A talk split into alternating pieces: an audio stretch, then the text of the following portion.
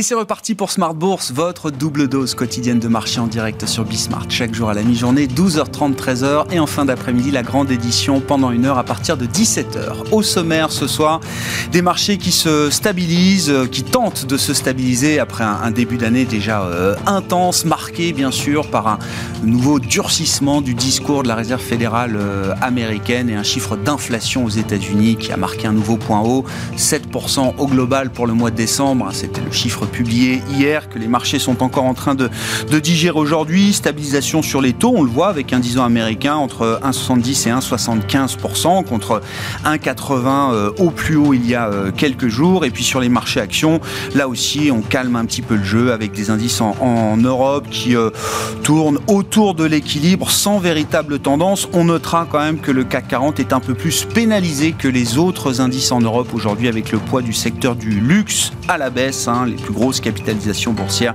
LVMH, Hermès ou encore euh, Kering, sont euh, orientées à la baisse aujourd'hui sur la côte parisienne. Parmi les euh, actualités de marché intéressantes à suivre, les premières grosses introductions en bourse sur le marché américain. Aujourd'hui avec l'introduction en bourse d'une société de private equity, de capital investissement bien connue de la place financière mondiale, le groupe Texas Pacific, TPG, qui entre donc au Nasdaq aujourd'hui, qui a levé 1 milliard de dollars et qui se retrouve valorisé à 9 milliards de dollars avec plus d'une centaine de milliards d'actifs sous gestion. TPG qui poursuit ainsi la nouvelle vague de cotation des sociétés de private equity. Il y avait déjà une vague importante dans les années 90 qui avait amené des groupes comme Blackstone, KKR ou encore Carlyle sur le marché euh, américain.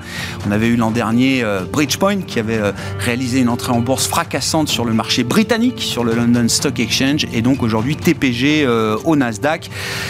D'autant que les performances boursières de ces groupes cotés sont assez spectaculaires. Hein. On a vu euh, des progressions de 90% l'an dernier pour euh, Blackstone à New York. KKR a gagné plus de 76% et puis l'action Carlyle a gagné également plus de 70% l'an dernier. Et puis on restera dans le secteur financier dans le dernier, quart d'heure euh, de Smart Bourse, le quart d'heure thématique pour évoquer précisément l'investissement dans le secteur bancaire, le meilleur secteur en Europe l'an dernier avec quasiment 40% de, de performance et il n'en faut euh, pas plus, évidemment, pour euh, soulever à nouveau de l'intérêt pour ce secteur euh, bancaire. Quels sont les catalyseurs de l'investissement dans le secteur bancaire pour 2022 Est-ce que c'est juste une histoire de taux ou est-ce qu'il y a d'autres moteurs de performance à attendre? Nous en parlerons avec le directeur des investissements d'Indosuez Wealth Management qui sera avec nous en plateau à partir de 17h45.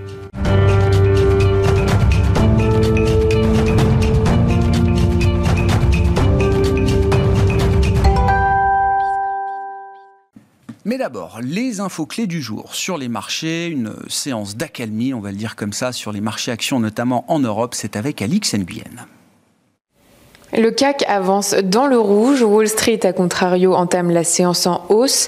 Les marchés tâchent de réévaluer la situation et plus particulièrement le calendrier du resserrement monétaire de la Fed en prenant connaissance d'un nouvel indicateur sur l'inflation américaine.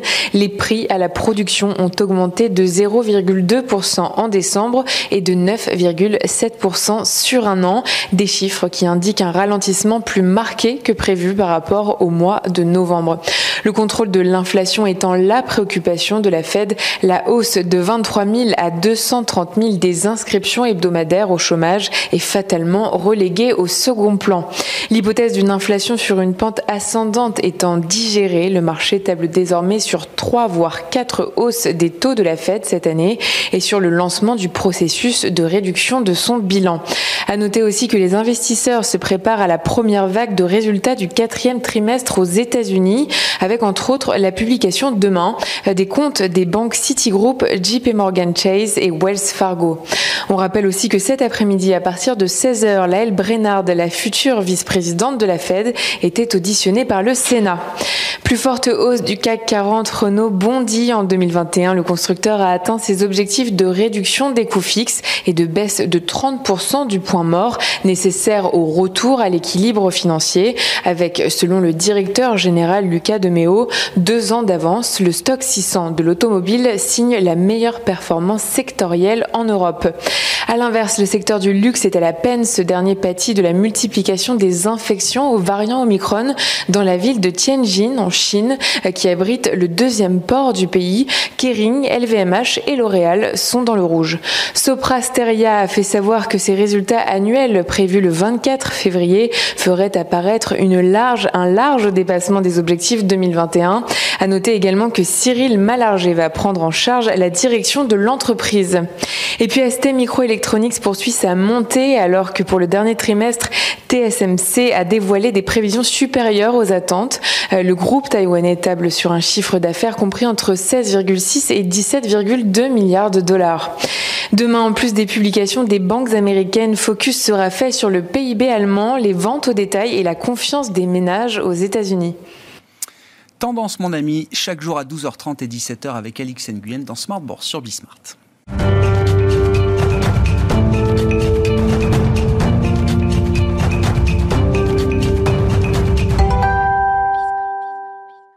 Trois invités avec nous chaque soir pour décrypter les mouvements de la planète marché. Christophe Barrault est avec nous ce soir, chef économiste et stratégiste de Market Securities. Bonsoir Christophe. Bonsoir. Merci d'être là. Merci à Étienne Gorgeon, nous accompagner également ce soir. Bonsoir Étienne. Bonsoir Ravi de vous retrouver dans ce, dans ce studio. Vous êtes responsable de la gestion obligataire de Sanso IS aujourd'hui. Et François Collet qui est avec nous à distance également en visioconférence, gérant obligataire chez DNCA. Bonjour François, bienvenue. J'espère que vous êtes bien installé, que vous nous entendez bien pour euh, entamer cette, euh, cette discussion. Euh, bon, deux gérants obligataires et un économiste. Euh, évidemment, on va commencer avec la séquence euh, inflation, Fed, taux. Étienne, moi, ce qui m'intéresse, c'est qu'est-ce que price le marché aujourd'hui au regard des nouvelles informations dont on dispose. Hein. C'est bon, alors une puissance d'une reprise américaine euh, sans égale dans l'histoire, euh, peut-être 11% euh, de croissance nominale en 2021 pour l'économie américaine, 7% de d'inflation globale sur la dernière marque publiée pour le, le, mois de décembre, et un discours de la Fed qui a continué d'évoluer depuis la dernière réunion des 14-15 décembre, avec notamment la communication qui a pu être faite à travers les minutes et qui montre que après le tapering accéléré, après les premières hausses de taux 3, 4 euh, peut-être pour cette année 2022, qui était déjà signalée d'une certaine manière. La Fed est prête également à attaquer son bilan, donc à réduire et non plus seulement stabiliser son, bilan. 1,80 au plus haut sur le 10 ans euh, américain. Est-ce qu'il faut être euh, troublé par ça? Il y a plein de bonnes questions dans ta question, Grégoire. La première, c'est que probablement sur les anticipations, ce qu'on comprend, c'est que euh, le marché, pour la première fois sur un horizon moyen-long terme, est aligné avec les anticipations des 12 membres de la Fed. Et ça, c'est assez rare. Donc le marché anticipe 3 euh, à 4 hausses de taux, et c'est ce qu'on retrouve euh, de la part des gouverneurs, des 12 gouverneurs de la Réserve fédérale. Après, il y a quand même quelques surprises dans tout ce qui se passe. Moi, j'en vous verrai plutôt trois. La première, c'est que la Réserve fédérale était un peu coincée entre le marteau et l'enclume. Le marteau, c'était la pression du consommateur, parce qu'une inflation, ça grève le, pouvoir d'achat et ça commence à devenir compliqué avec la pression des politiques. Il y a des élections euh, à la fin de l'année, hmm. donc pression très forte. L'enclume, c'est le fait qu'elle commençait à perdre un peu en termes de crédibilité, donc il fallait qu'elle réagisse, qu'elle récupère la main, un peu de marge de manœuvre. Et je trouve après à débattre, mais moi je trouve que l'exercice a été euh, extrêmement bien réussi. Ça, c'est ma première. On est d'accord. Oui. oui, Que elle a, quand on regarde les anticipations d'inflation, euh, elles sont stables. Donc le marché n'anticipe plus, en tout cas tout de suite à court terme, des, des, des hausses d'inflation. Donc ça, c'est la première chose. Le marché anticipe que la Fed va y arriver à juguler l'inflation. La deuxième chose, c'est que pour l'instant, ce que je vois dans les courbes de taux américaines, les 2,10 en particulier, je vois, je vois pour l'instant les marchés pense qu'elle va réussir à juguler l'inflation sans euh, et maintenir la croissance. Et maintenir la croissance. Ça. Et ça, c'est vraiment pour moi une image assez forte. Hein. Elle est passée, elle avait, elle avait, c'était pas un autoroute qu'elle avait hein, pour réussir, c'était vraiment une départementale. Et je trouve qu'elle s'en est plutôt bien tirée. Ça, c'est la première surprise. Euh, la deuxième, c'est comme tu l'as dit très justement, le marché est quand même en train euh, d'accepter, et ça c'est ma plus grosse surprise, le fait qu'on va passer sur 12 mois glissants, ben, finalement, d'un quantitative easing, donc beaucoup de liquidités, à une réduction du quantitative easing, donc moins de liquidités, à un arrêt du quantitative easing au mois de mars, à une hausse de taux, et ensuite un resserrement quantitatif, donc on retire là pour le coup de la liquidité, et ça en l'espace de 12 mois, et on anticipe en plus qu'à horizon cette année, l'année prochaine, le bilan se réduise de 1500 milliards sachant qu'en plus, il y a un déficit budgétaire de 6 et quelques, 6,5% à financer. Et c'est vrai que pour revenir sur euh, le niveau des taux... Le 1,80 ça, moi, ça me laisse perplexe. La séquence qu'on vient de décrire, euh, Étienne, dans le monde d'avant, on mettait peut-être 2, 3, 4 ans pour y arriver. Oui, c'est ça, ouais, c'est exactement ça. La dernière fois, c'était 2017, c'était en octobre, je crois. Ça se finit en août 2019, mais avec quand même un petit peu d'émotion au milieu, où le marché euh, dévisse en 2018 d'une vingtaine euh, de pourcents. Et pourtant, le bilan n'a été réduit à l'époque que de 700 milliards, si ma mémoire est bonne. Donc là, effectivement, la perplexité, c'est qu'on est à un taux d'autour de 1,75 euh, et que moi, ça ne me surprendrait pas qu'il monte autour de 2, comme c'était le cas en décembre 2019. Oui, deux, bon, c'est le symbole évidemment. Non, non, mais je comprends, mais ça veut dire qu'il y a quand même peut-être encore un peu de chemin à parcourir, que le marché hésite peut-être à aller trop vite dans son anticipation de toute cette euh, séquence de normalisation, mais que si elle se matérialise telle qu'on l'a décrit aujourd'hui, il y a encore un peu de place peut-être pour euh, corriger sur ce marché obligataire. C'est ça, et ça, m'emmène moi sur la troisième surprise, c'est que ce 7%, la dernière fois qu'on l'a vu, c'était en 82. Et les Fed Funds, alors je sais que le monde est différent, tout a changé, donc ah comparaison, mais c'est quand même ma troisième surprise que le chiffre euh, choque. C'est que 7% en 82, c'était 13% hein, les taux directeurs. Donc euh, effectivement, euh, je, un peu de perplexité sur la stabilité sur le monde obligataire. Bon, je, passe la parole à l'autre gérant obligataire et puis ensuite euh, le, chef économiste en, juge de paix, effectivement, de cette discussion. Euh, euh, François, sur les points évoqués par Étienne, où est-ce que vous êtes, où est-ce que vous adhérez, où est-ce qu'il y a peut-être encore des, histoires qui sont pas totalement accomplies dans cette séquence de normalisation de la Fed et dans la manière dont le marché s'est calé ou est en train de se caler peut-être sur cette séquence? Non, euh, j'adhère globalement à, ce qui vient d'être dit. Euh, le marché est en phase avec la Fed, pour, en tout cas en ce qui concerne 2022-2023, euh, c'est-à-dire 3 à 4 hausses de taux. Euh, ce, qui, ce qui me gêne, c'est que par la suite, le marché euh, n'anticipe pas de hausse de taux euh, supplémentaire, c'est-à-dire qu'en gros, fin 2023, les, taux de la Fed sont anticipés à entre 1,75 et 2% et qu'ensuite, sur 2024-2025, il n'y aura plus de, plus de hausse de taux. on a une inflation qui est forte, qui va décélérer. Hein, 7%, on est proche du pic. c'est difficile de faire de la prévision long terme, mais Aujourd'hui, ce qu'on peut anticiper, c'est que d'ici la fin de l'année, on sera aux alentours de 3%, avec une marge d'erreur qui peut être euh, assez large. Mais c'est pas en mettant les taux, euh, c'est pas en mettant les taux à 1% de la part de la Fed, ou même en mettant ces taux à 1,75 euh, fin 2023, qui réussira à juguler l'inflation. Mm. Euh, je pense qu'il y aura besoin d'aller plus haut que ça. le marché a aujourd'hui en tête que la Fed sera forcée de s'arrêter dans son cycle de normalisation monétaire à la fin de l'année 2023.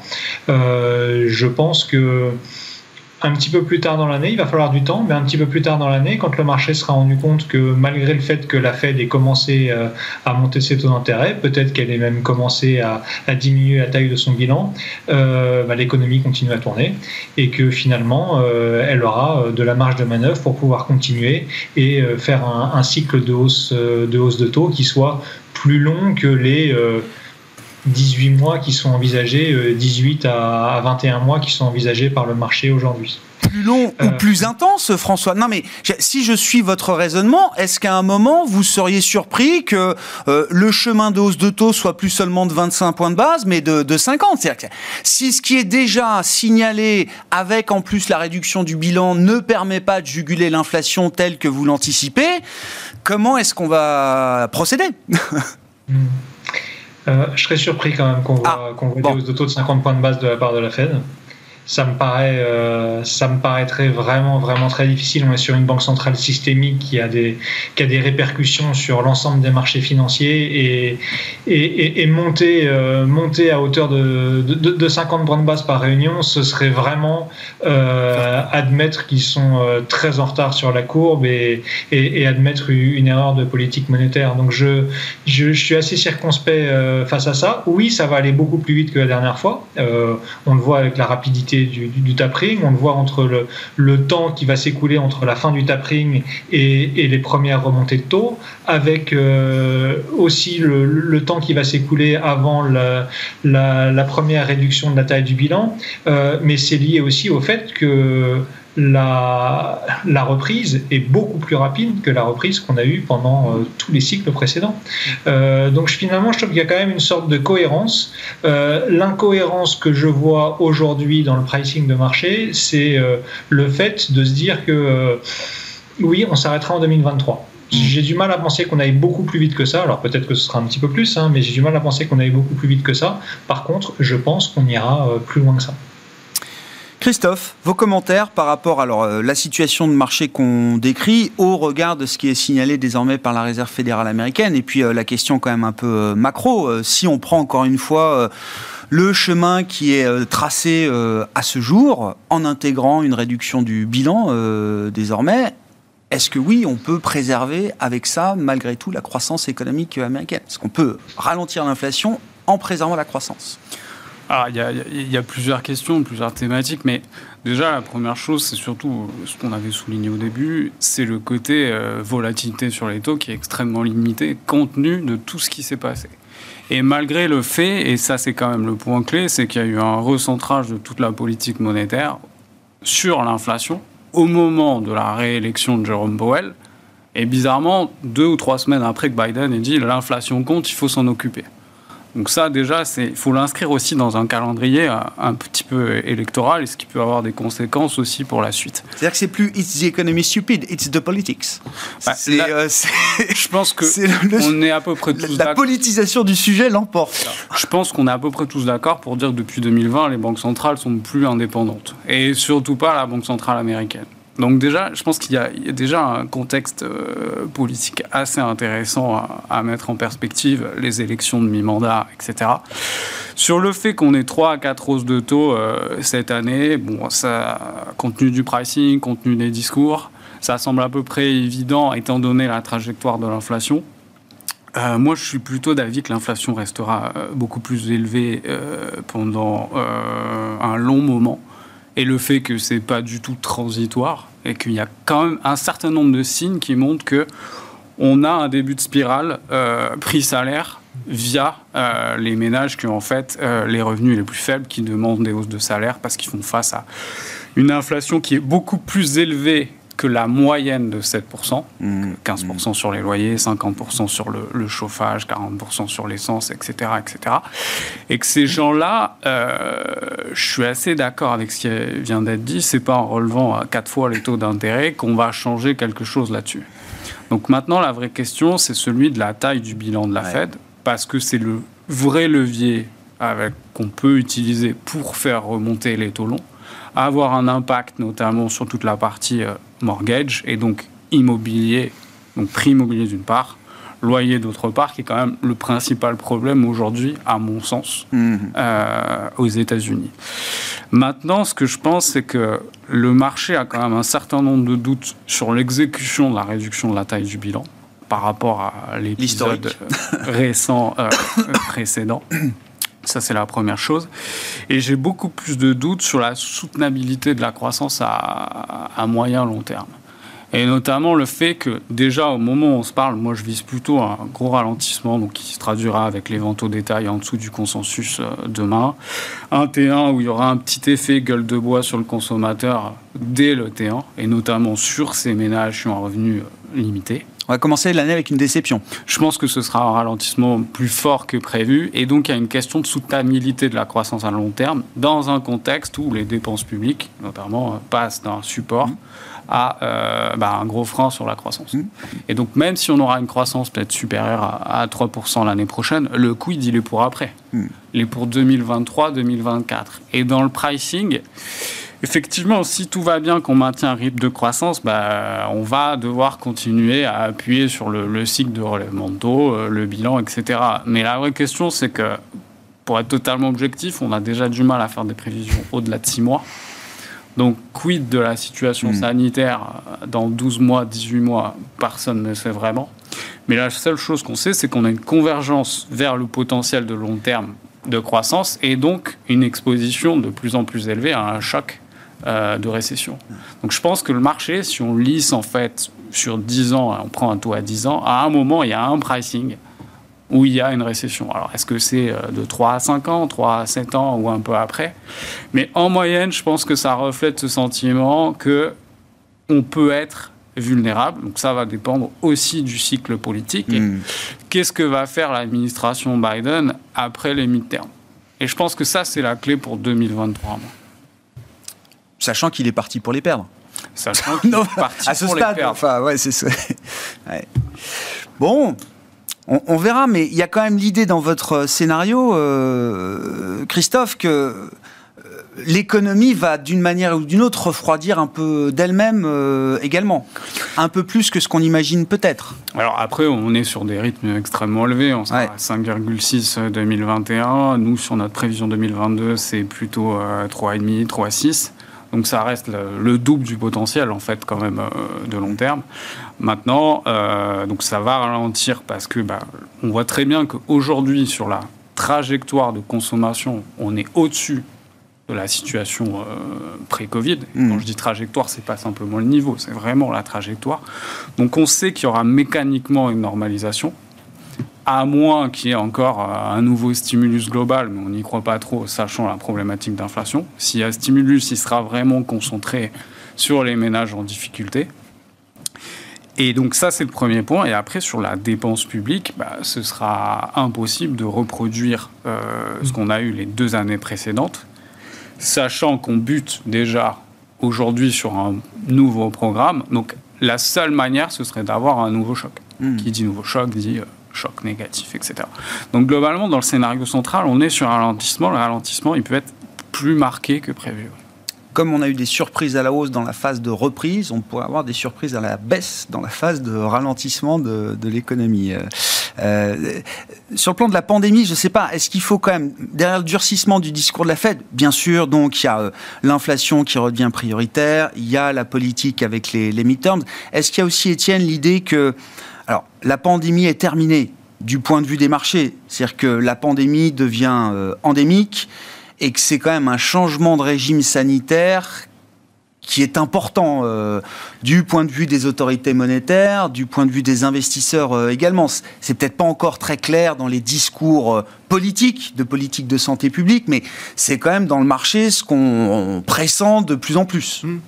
C'est vrai qu'il y a eu quelques études, alors encore une fois, je, répète les, études de spécialistes, notamment les études anglaises de Cambridge que j'avais pu trouver, mais qui expliquaient ce qui s'était passé en, en, 1918 et que finalement ce, cette, cette grippe qui avait euh, éradiqué entre 2,5 et 5% de la population mondiale s'était transformé dans un variant qu'on a retrouvé dans les années 50 puis 60 et dont on a retrouvé les derniers euh, signaux finalement euh, ou, variants en, 2008 sous un format grippe totalement traditionnel. C'est vrai que j'ai l'impression que le marché commence à se dire que Omicron est une transformation de ce virus vers quelque chose de plus endémique et donc de moins létal et pour revenir sur la partie mm. des taux, que de fait, il y aura aussi moins cette force de rappel qu'on a pu avoir sur les taux à la baisse, sur le delta, qui lui faisait beaucoup plus peur parce qu'il y avait probablement des, enfin, il y avait des besoins de mesures coercitives beaucoup plus élevés, tandis que là, avec Omicron, oui, ça fait un peu peur optiquement, mais euh, étant donné que la létalité est beaucoup plus, euh, beaucoup plus mesurée,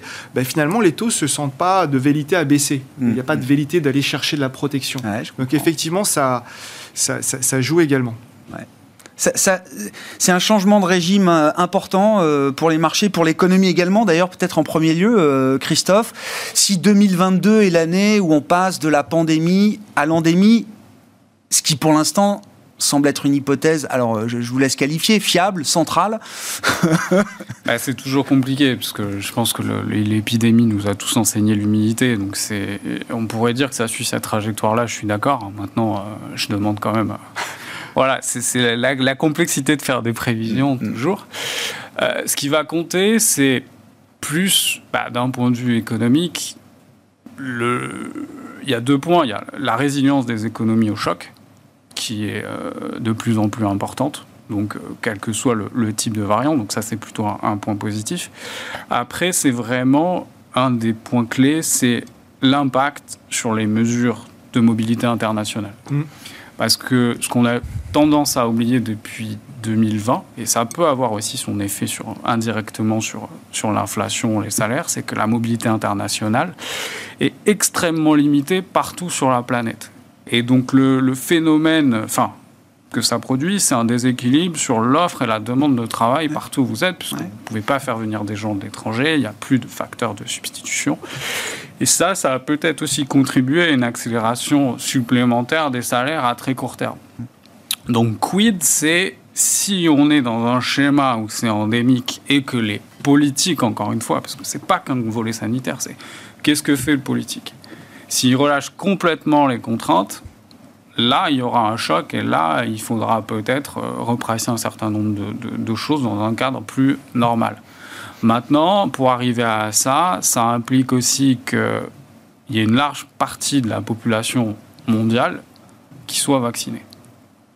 Donc il y a aussi un enjeu. Donc euh, est-ce que c'est tout de suite pour 2022 hmm. ou est-ce que c'est pas l'étape d'après 2023 je pense qu'il faut être prudent et c'est sûrement plus une donnée à prendre en compte quand on va faire une prévision 2023. Hmm.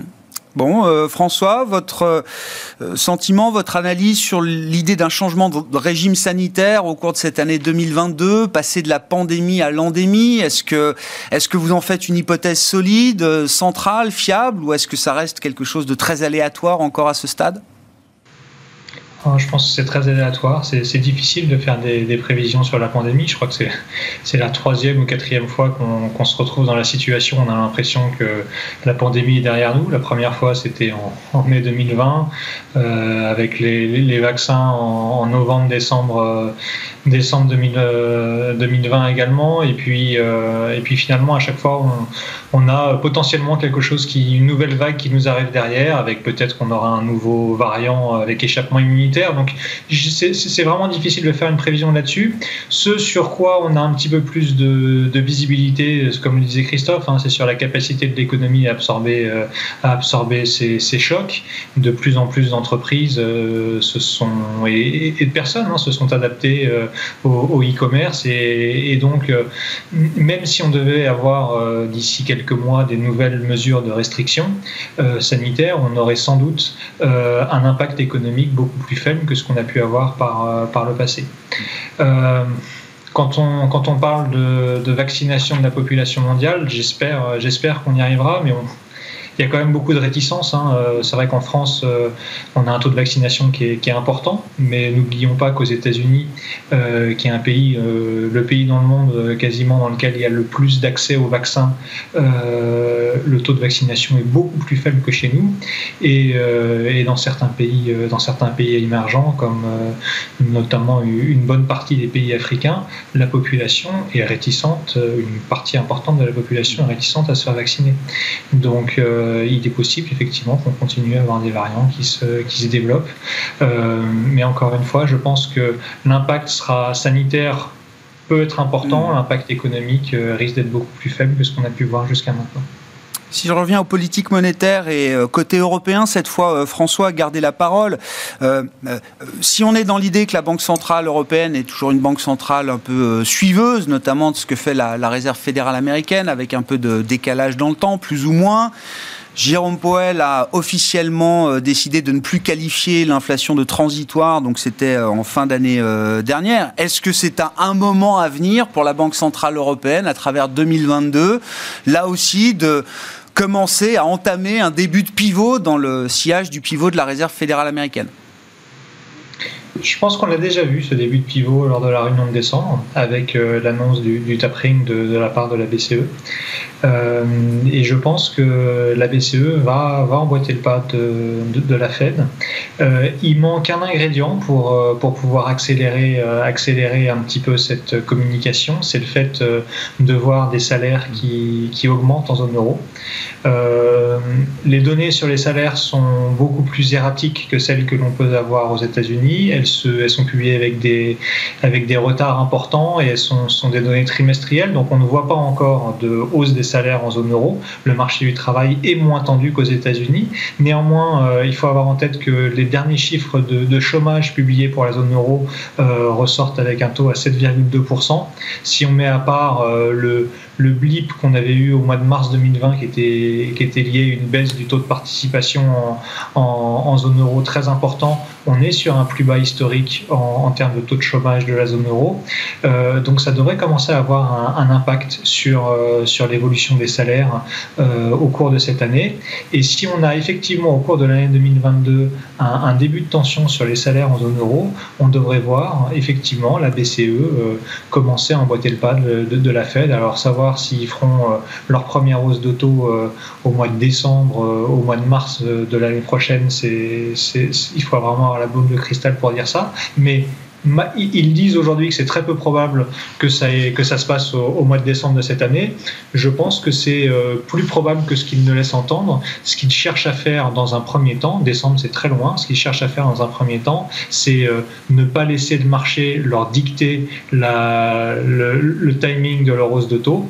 Ça c'est le premier point. Et, et le deuxième point, n'oubliez pas que la Fed, il y a encore euh, six mois, nous disait que le tapering serait dans, dans très longtemps mmh. et que les premières hausses de taux seraient dans excessivement longtemps. Donc la BCE, son, jeu finalement pendant toute la première partie de cette année, ça va être de lutter contre des anticipations de marché qui pourraient prévoir des hausses de taux en fin d'année, euh, mais, mais il est tout à fait possible qu'en deuxième partie d'année, si on est commencé à voir ces, ces hausses de salaire, la BCE euh, lâche sur ce point-là et on voit le pas de la Fed euh, au cours de, sa réunion du mois de décembre ou, en, en tout début d'année 2023. Étienne, votre, votre sentiment par rapport à la Banque Centrale euh, Européenne Alors, est-ce qu'elle se retrouve forcément à un moment donné dans la même histoire que la Réserve fédérale euh, américaine, même si elle essaye de pas trop le dire euh, aujourd'hui Ou est-ce que, je sais pas, à travers cette pandémie et cette reprise, il y a deux histoires différentes qui s'écrivent, côté américain, côté européen?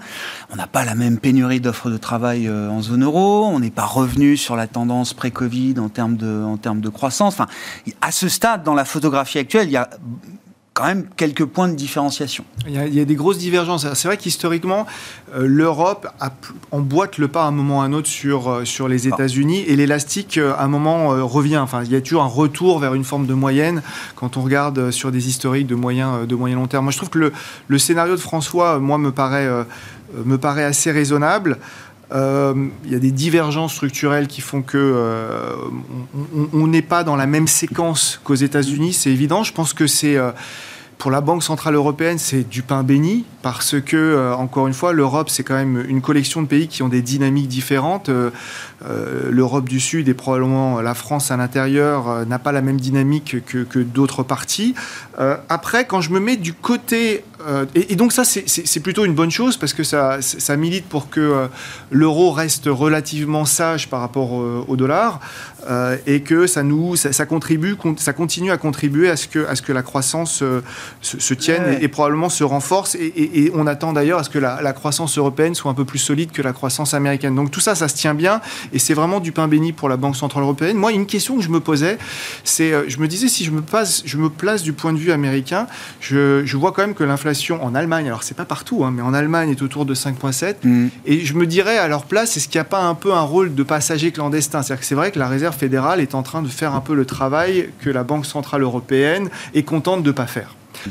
Voilà. Alors après, euh, la chance qu'on a, c'est que c'est plus Monsieur Trump. Euh, président des États-Unis, l'humeur est un peu différente, mais probablement que dans d'autres temps, ça aurait pu être un tout petit peu plus rugueux euh, et que l'élastique aurait pu revenir vers sa moyenne un peu plus rapidement. Mais pour l'instant, non, le, scénario qui vient d'être donné. Euh, je, Vous dites, en fait, le, le, mieux que la BCE puisse faire euh, à ce stade, c'est de rien faire de plus ni de moins. C'est parfait. Encore une fois, la dynamique, euh, la, la dynamique de croissance n'est pas la même dans le sud et, et, dans le nord. Il y a quand même des grosses divergences. Effectivement, les salaires n'ont pas encore emboîté le pas. Enfin, il y a quand même pas mal de choses. Donc tout ça, c'est pour moi, c'est vraiment du pain béni pour l'Europe.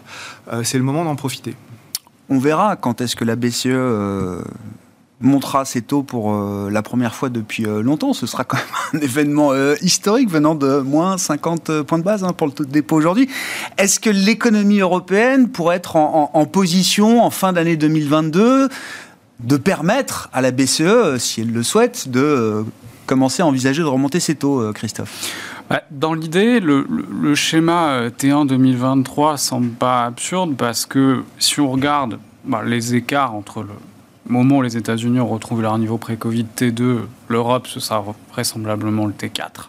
Donc il y a un décalage de deux trimestres. Mais on sait que le marché du travail est largement plus rigide en Europe. Donc ça, c'est quand même un point important. Et que généralement, le décalage, il est de encore un ou deux trimestres supplémentaires. On ne revient pas au-dessus de la tendance. Hein. J'ai regardé, les, ah repris les dernières projections de la BCE, même sur la fin de l'horizon de prévision, on est encore peut-être 2, 3 points de PIB en dessous de la tendance pré-Covid qu'on aurait eu. Je euh, parlais du niveau. Oui, oui, oui. mais, sur, la tendance, c'est clair. Donc il y, y, a ce phénomène-là. Après, il y a une dynamique d'inflation qui, à mon sens, est différente. Et la logique du transitoire tient en zone euro, mais elle tient plus aux États-Unis. Pour deux raisons. La première, c'est qu'il n'y a pas de, boucle euh, prix-salaire euh, en Europe donc dans sa globalité.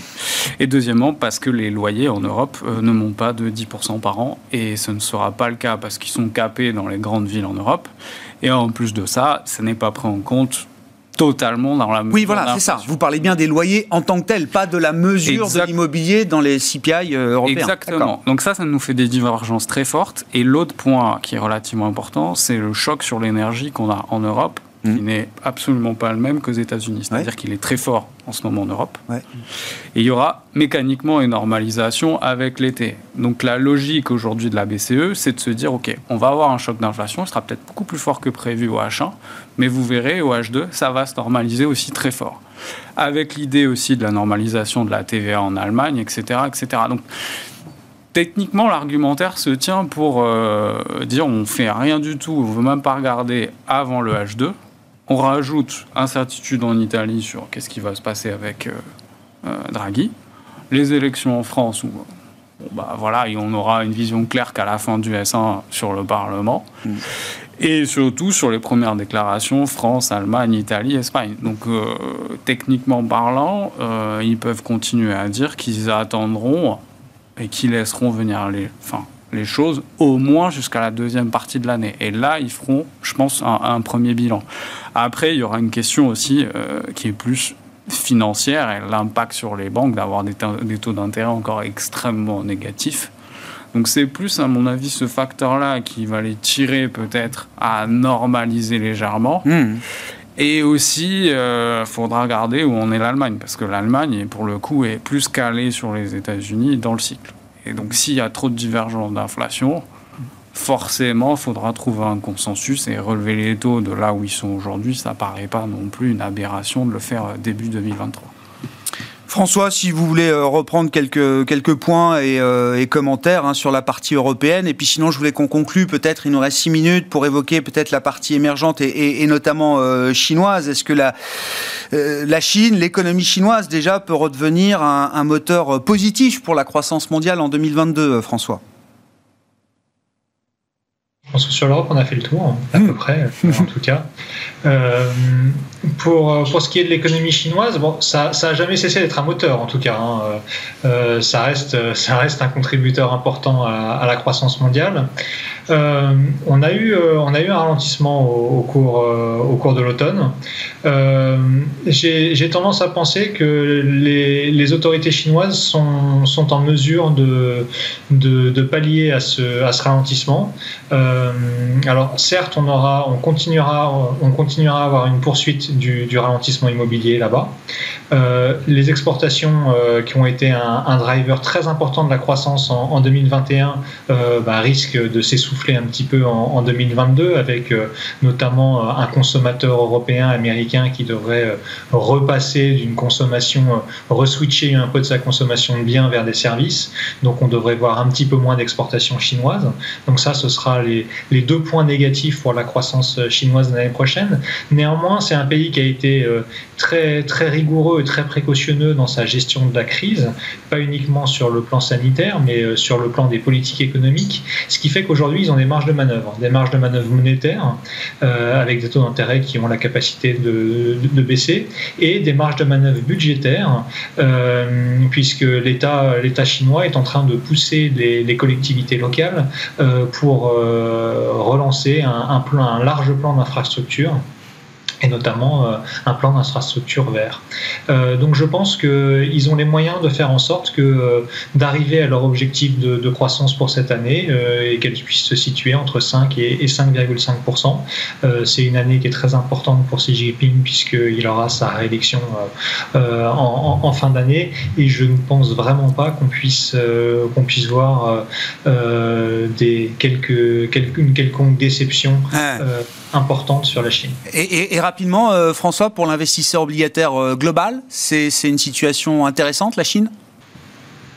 Euh, oui, globalement, il faut se tourner vers les émergents sur le marché, euh, sur le marché obligataire. Je pense que euh, on a cette, cette meilleure orthodoxie budgétaire et monétaire et, beaucoup quoi, rend les, les, marchés obligataires émergents beaucoup plus attractifs que ce qu'on peut avoir chez nous, où finalement on voit que l'argent, l'argent public est, est, dilapidé. c'est un bien grand mot, mais, mais on, on voit qu'il y a une gestion qui est plus rigoureuse de la part, de la part des pays émergents le, la partie difficile du travail a été faite puisque beaucoup de banques centrales des pays émergents ont, fait une grande partie de leur cycle de hausse de taux d'intérêt euh, en, 2021 et donc euh, finalement les, nuages sur le marché obligataire sont encore devant nous en, Europe ou aux États-Unis alors qu'ils sont euh, en passe de, passer derrière nous pour, pour bon nombre de pays émergents. Je sais pas, Étienne, là, aussi, en tant qu'investisseur obligataire, je sais pas si les banques centrales émergentes sont plus crédibles aujourd'hui que les banques centrales des pays développés. Elles n'ont pas les mêmes enjeux, elles n'ont pas les mêmes forces de frappe, euh, etc. Mais euh, en tant qu'investisseur obligataire, c'est. Je, rejoins en partie François, mais là, pour le coup, juste en partie. Alors, c'est vrai que quand on compare les, euh, les, grands agrégats des pays émergents et, des pays développés, c'est vrai qu'il n'y a pas photo, on a beaucoup de progrès. Ça c'est sûr, mais après il y a un dollar fort. Enfin moi j'ai commencé sur les marchés euh, à un moment où ce, n'était que des crises sur les marchés émergents. Il y a beaucoup de signaux euh, un peu similaires. Euh, la, hausse des taux qu'on a pu observer dans les marchés émergents, c'était bizarre. C'était vraiment un, espèce de tapeur tantrum silencieux, euh, avec des dégâts quand même collatéraux euh, assez visibles. Hein. Euh, je ne parle pas que du Kazakhstan, de la Turquie et, d'autres pays. Donc moi, je suis beaucoup plus circonspect sur les, sur les marchés émergents pour toutes ces raisons.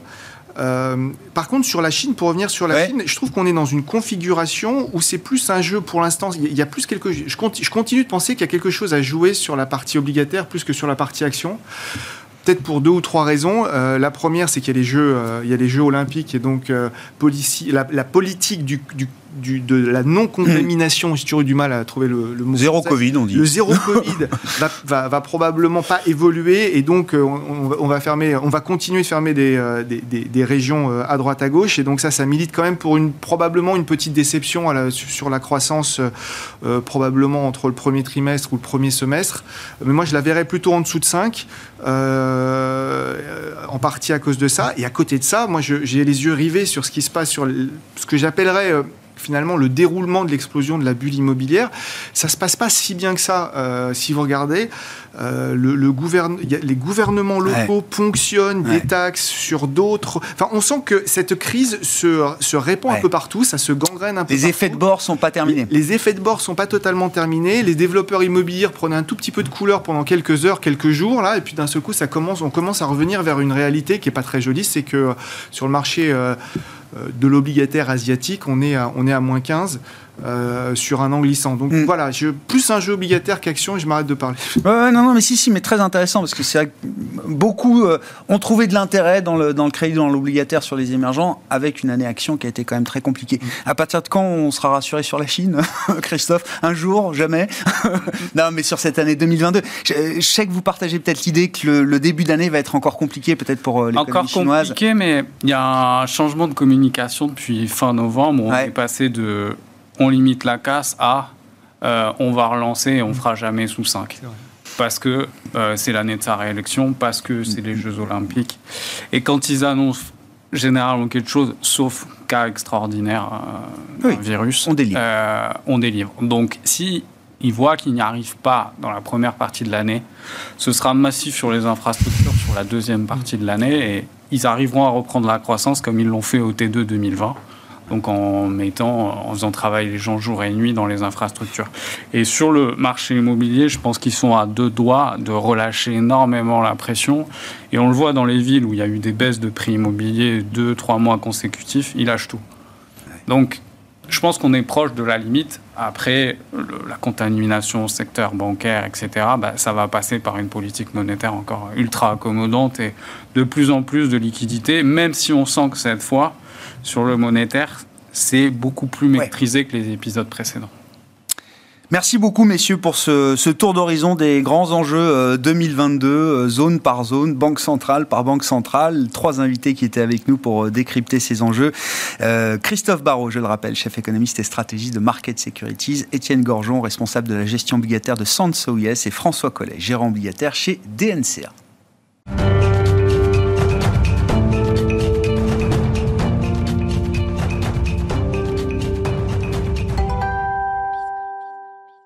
Le dernier quart d'heure de Smart Bourse, chaque soir, c'est le quart d'heure thématique. Le thème ce soir, c'est celui de l'investissement dans le secteur bancaire pour 2022 et nous en parlons avec Vincent Manuel qui est à mes côtés en plateau, le directeur des investissements d'Indo-Suez Wealth Management. Vincent, bonsoir. Bonsoir. Bienvenue, ravi de vous accueillir pour parler donc du secteur bancaire.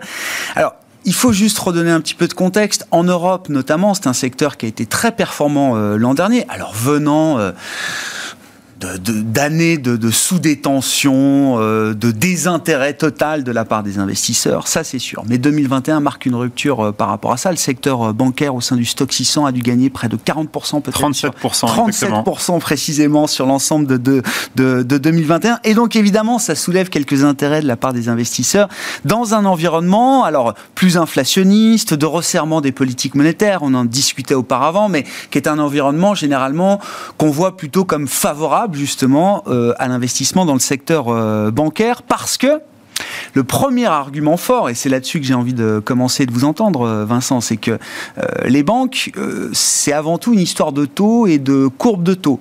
Alors, ma question, c'est est-ce que c'est juste une histoire de taux et de courbe de taux? Mais déjà sur ce point technique, je voulais que vous nous apportiez quelques éclairages parce que est-ce que les banques aiment les taux plus élevés ou est-ce que les banques aiment les euh, courbes de taux plus pentues ou est-ce qu'elles aiment les deux? Voilà, quand on est investisseur boursier sur ce secteur.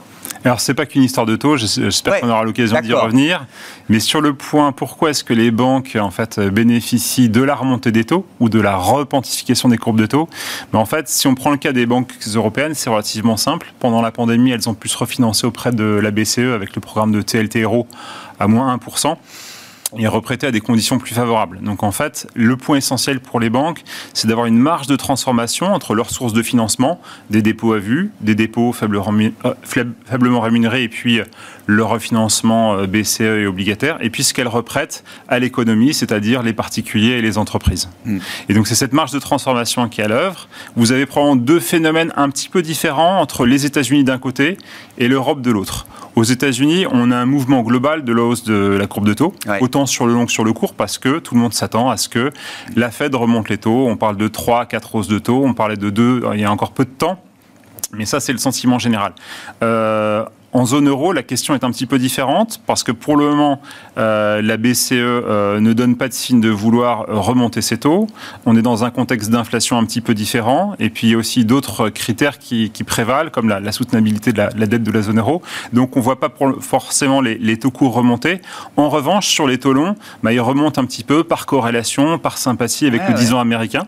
Et donc on peut retrouver un petit peu de pente. Alors c'est pas une pente extraordinaire, mais en tout cas ça augmente la marge de transformation euh, des banques. Bon, ça, c'est un, socle favorable pour euh, le secteur bancaire euh, en bourse Vous avez déjà commencé à répondre à la question. C'est donc pas juste une histoire de taux. Il y a peut-être d'autres moteurs, d'autres catalyseurs fondamentaux qui doivent être pris en considération euh, aujourd'hui quand on regarde ce secteur bancaire, Vincent. Oui, alors de ce point de vue-là, on peut peut-être distinguer ce qui s'est passé en 2021 et ce qu'on a devant nous et ce qui, est, ce qui est en train de se passer depuis, je dirais, la fin de l'année. 2021, globalement, pour les bancaires, c'est un petit peu un effet miroir de l'année 2020. Si vous vous souvenez à l'époque du contexte, on a eu des chocs très négatifs sur le secteur. Le premier, c'est le provisionnement massif des risques liés à la pandémie. Euh, et globalement, sur le secteur européen, vous avez les deux tiers ou trois quarts de la profitabilité du secteur qui a disparu hmm. par ce phénomène des provisionnements. Et puis, comme les gouvernements ont mis en place des plans de soutien massifs et que euh, les banques centrales ont apporté un refinancement important, les banques du secteur privé, en 2021, ont déprovisionné. Et donc, on a retrouvé quasiment le niveau de profitabilité d'avant pandémie. Hein. Et le point très important, si vous voulez, c'est a été la dynamique de révision à la hausse des attentes de résultats. Au cours de l'année 2021, en fait, par rapport à ce qu'attendaient les analystes, les banques ont délivré des résultats très supérieurs aux attentes. Et généralement, quand vous voulez regarder la performance d'un secteur boursier par rapport à un autre, c'est l'écart de, dynamique de révision qui explique quand même le, gros de l'histoire. Donc, ça a été d'abord une histoire de surprise positive sur les résultats, mmh, mmh, mmh. des provisionnements, mais aussi des bonnes nouvelles sur euh, la génération de revenus, y compris au niveau de la marge d'intérêt qu'on va voir probablement pour l'année 2022. Mais en 2021, sur les revenus, c'est plus la partie revenus de commission, revenus d'activité, de marché qui ont, qui ont progressé. Et c'est là où 2022 sera peut-être un petit peu différent, on y reviendra. Je pense que le troisième phénomène très important sur l'année 21, c'est le retour du thème des dividendes. Ah oui. Si vous vous souvenez, euh, fin mars 2020, euh, la BCE décide d'imposer la suspension des dividendes. Et puis d'autres régulateurs, d'ailleurs, euh, font la même chose dans d'autres pays. 2021, c'est le thème du retour du, mmh. capital, c'est le retour du dividende, qui est un thème assez central sur le, sur le secteur bancaire. Mais même, enfin, je voyais qu'en 2022, le, retour aux actionnaires sous forme de dividendes pour les banques en Europe allait atteindre un niveau historique. Euh, euh, même revenir au-delà des niveaux qu'on connaissait. Alors dans la, période d'âge d'or des banques, entre 2000 et 2007 euh, jusqu'à la crise des, On va retrouver ces niveaux de, retour aux actionnaires. Ben, ce qu'il faut bien voir, c'est qu'en fait, les banques peuvent potentiellement distribuer sous forme de dividendes toute la fraction de résultats qu'elles ne sont pas obligées de conserver pour maintenir leur ratio prudentiel, qui sont définis avec la BCE et qu'elles se fixent elles-mêmes par rapport à leurs investisseurs. Donc, si vous voulez, la capacité de génération de résultats du secteur, elle est très forte. Aujourd'hui, on considère que, en moyenne, hein, sur le secteur des banques européennes, vous avez à peu près 15% d'excès capital, de capital excédentaire. Et si vous dites à cela que dans les trois prochaines années, euh, vous allez avoir grosso modo un, retour sur fonds propres euh, d'à peu près 9% et qu'à peu près les deux tiers de ce retour sur fonds propres va être distribué sous forme de dividendes, c'est à peu près 60%. Donc on va dire un taux de dividende de 5%. Vous faites 5 fois 3, 15 plus euh, de dividendes plus les 15% de capitaux excédentaires. Les analystes s'attendent à ce que le secteur va distribuer entre 25 et 30% de sa capi boursière euh, sur, sur les trois prochaines années en cumulé en fait. Hein. Non, mais je trouve que cette crise révèle aussi euh, alors, euh, tout le travail d'assainissement du secteur bancaire qui a été fait après la grande crise euh, financière. Ce que vous dites, voilà, le, capital excessif, il vient après des, des, ratios de solvabilité, mais qui sont à des niveaux incroyablement supérieurs à ce qu'on avait avant la grande crise financière. Ça montre quand même. On est entré, si vous la révolution des business models qu'il y a eu derrière. On est entré dans la crise financière de 2008 avec des ratios tier 1 d'à peu près 6% et qui étaient très leveragés, en fait, dans lequel on mettait euh, des traitements relativement favorables. Aujourd'hui, le secteur fonctionne avec plus de 10% de, de, corps tier 1. Donc, euh, c'est à peu près ça l'idée. Euh, une transformation très forte du secteur, beaucoup de discipline aussi, je pense, sur la, sur la gestion des coûts, puis une, des business models qui ont été quand même largement réinventer. Tout ça pour dire qu'à la fin, vous avez un secteur qui, au cours de la dernière décennie, a travaillé pour l'essentiel avec des, retours sur fonds propres inférieurs au coût du capital. Et donc, dans ces cas-là, vous valez structurellement moins que vos fonds propres, vos fonds propres nets. Et aujourd'hui, c'est cette révolution qui est à l'œuvre, c'est-à-dire qu'on a des retours sur fonds propres nets qui sont au-dessus du coût du capital, et donc, du coup, qui produit cette revalorisation du secteur. très, très clair. Qu'est-ce qui va être les, moteurs de, de, performance des résultats pour le secteur bancaire en 2022 Voilà, une fois qu'on aura peut-être effacer cette espèce de grand euh, euh, yo-yo de 2020-2021, euh, Vincent Alors, il y a, je pense, encore un effet retard qui peut jouer, puisque vous l'avez dit au tout début, ce plus 37% du secteur bancaire, il vient après des années de sous-performance. Hein, et c'est pas seulement les années d'avant Draghi, c'est pas seulement les années de crise. Vous regardez simplement 2018-2019 vous avez à peu près 30% du retard euh, du secteur sur le reste de l'indice européen. Et puis, la pandémie a accentué, comme on l'a dit tout à l'heure, a accentué ce phénomène. Donc, vous avez encore un effet retard. Euh, globalement, sur les 20 dernières années, en moyenne, le secteur bancaire traitait à peu près à 10-11 fois ses résultats. Mm. Aujourd'hui, il traite entre 8 et 9 fois. D'accord. Donc même après ces bonnes nouvelles sur les résultats, il reste historiquement décoté par rapport à Vous avez encore cette décote-là. Donc ça, ça peut encore un petit peu jouer. Le deuxième catalyseur, on l'a dit, c'est les taux. Ouais. La, règle très simple qu'on peut retenir, c'est de dire quand les taux remontent d'à peu près 50 points de base, 0,5%, ça peut générer une, hausse des profits du secteur d'à peu près 10%. D'accord. C'est plus ou moins vrai en fonction des pays. Bien sûr, du profil des banques, On peut retenir cette, idée, cette idée simple. Et après, le troisième facteur, c'est ça va être la dynamique des résultats. Le paradoxe aujourd'hui, c'est après une année record en termes de croissance des résultats qui sont revenus à peu près à leur niveau d'avant. Après, il faut regarder ça hors phénomène de provisionnement. Mais si on regarde maintenant 2022, les le consensus des analyses s'attend à des profits plutôt en baisse sur le secteur, de l'ordre de, je crois, moins 3 à moins 4 ça, c'est en partie lié, je pense, à euh, peut-être un retour à la normale de revenus des marchés de capitaux qui était un petit peu exceptionnel euh, euh, cette année. Mais on va dire que les attentes ne sont pas très élevées. Donc, le côté négatif, c'est de se dire la croissance, eh, les résultats n'est pas là. Mais on peut considérer que c'est dans les cours. Et donc, du coup, il y a un peu de place pour des surprises positives. peut-être dernier point, pas oublier que les valeurs bancaires, ne sont pas uniquement des valeurs de dividendes, c'est des valeurs cycliques. Et donc, si vous avez une reprise de la consommation, si vous avez une reprise de la croissance du crédit en zone euro, bah, ça va se retrouver dans la croissance des volumes d'activité des banques. On le voit un peu poindre aussi sur le crédit à la consommation. Je crois que les volumes sont en progression en France de 5 à 6 mmh. Donc, euh, et ça, c'est un phénomène qui peut peut-être compenser à l'inverse des facteurs négatifs qui peuvent peser sur le secteur. Qu'il ne faut pas oublier. Il ne faut pas regarder uniquement les facteurs positifs. Euh, on parle beaucoup d'inflation. L'inflation en 2021, on en a surtout parlé en termes de hausse des prix de l'énergie, etc puis des salaires aux États-Unis. Et on sait que ce sujet commence à arriver en Europe. Il est présent au UK, il commence à arriver aussi en zone euro. Et donc, tous les analystes qui regardent le secteur se posent la question de savoir est-ce que les banques vont réussir à compenser par les marges ou par les volumes euh, une croissance des salaires qui peut, qui peut quand même euh, se, faire sentir. Et donc, euh, c'est un petit peu ces points-là qu'on va, qu'on va surveiller en 2022.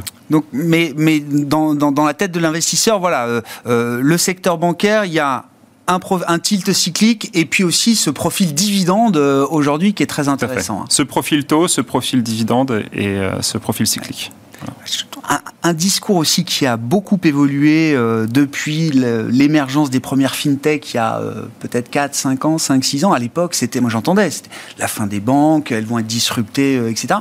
Ce discours, il est peut-être un peu moins fort aussi. il est un petit peu moins fort parce que les, banques s'adaptent, les banques établissent des eh partenariats, les banques en fait sont des modèles plus ouverts que ce qu'on pense. Eh eh oui. Elles se digitalisent. Elles n'ont pas été disruptées au point qu'on imaginait. Alors ça représentait des investissements très importants hein, qui sont à l'œuvre. Si vous regardez les plans d'investissement, les, les plans moyen terme de toutes les banques en zone euro, les investissements informatiques sont, très importants. Donc Jamie, euh, Jamie, Dimon, JP Morgan dit toujours Je suis le premier employeur d'ingénieurs informaticiens au monde. Alors c'est peut-être une façon de se, vouloir se faire cataloguer comme une digital company. Que l'IT mm. euh, est, Mais effectivement, c'est central. Je pense qu'aussi, euh, vous avez cité les, exigences de capital tout à l'heure, ça crée quand même une sacrée barrière à l'entrée. Ah hein. donc le, montant de capital et le, le cadre réglementaire, bien nécessaire, mais ce cadre réglementaire, c'est aussi une, barrière à l'entrée probablement. Merci beaucoup euh, Vincent d'être venu évoquer avec nous euh, voilà, ces, ces, catalyseurs, ce cas d'investissement pour le secteur bancaire en, 2022, après une, année 2021 euh, qui aura marqué une rupture quand même sur le plan de l'intérêt et de la dynamique boursière de ce secteur. Vincent Ménuel qui était avec nous en plateau, le directeur des investissements d'Indo-Suez Wealth Management dans le quart d'heure thématique de Smart Bourse ce soir. On se retrouve demain en direct à 12h30 sur Bismart.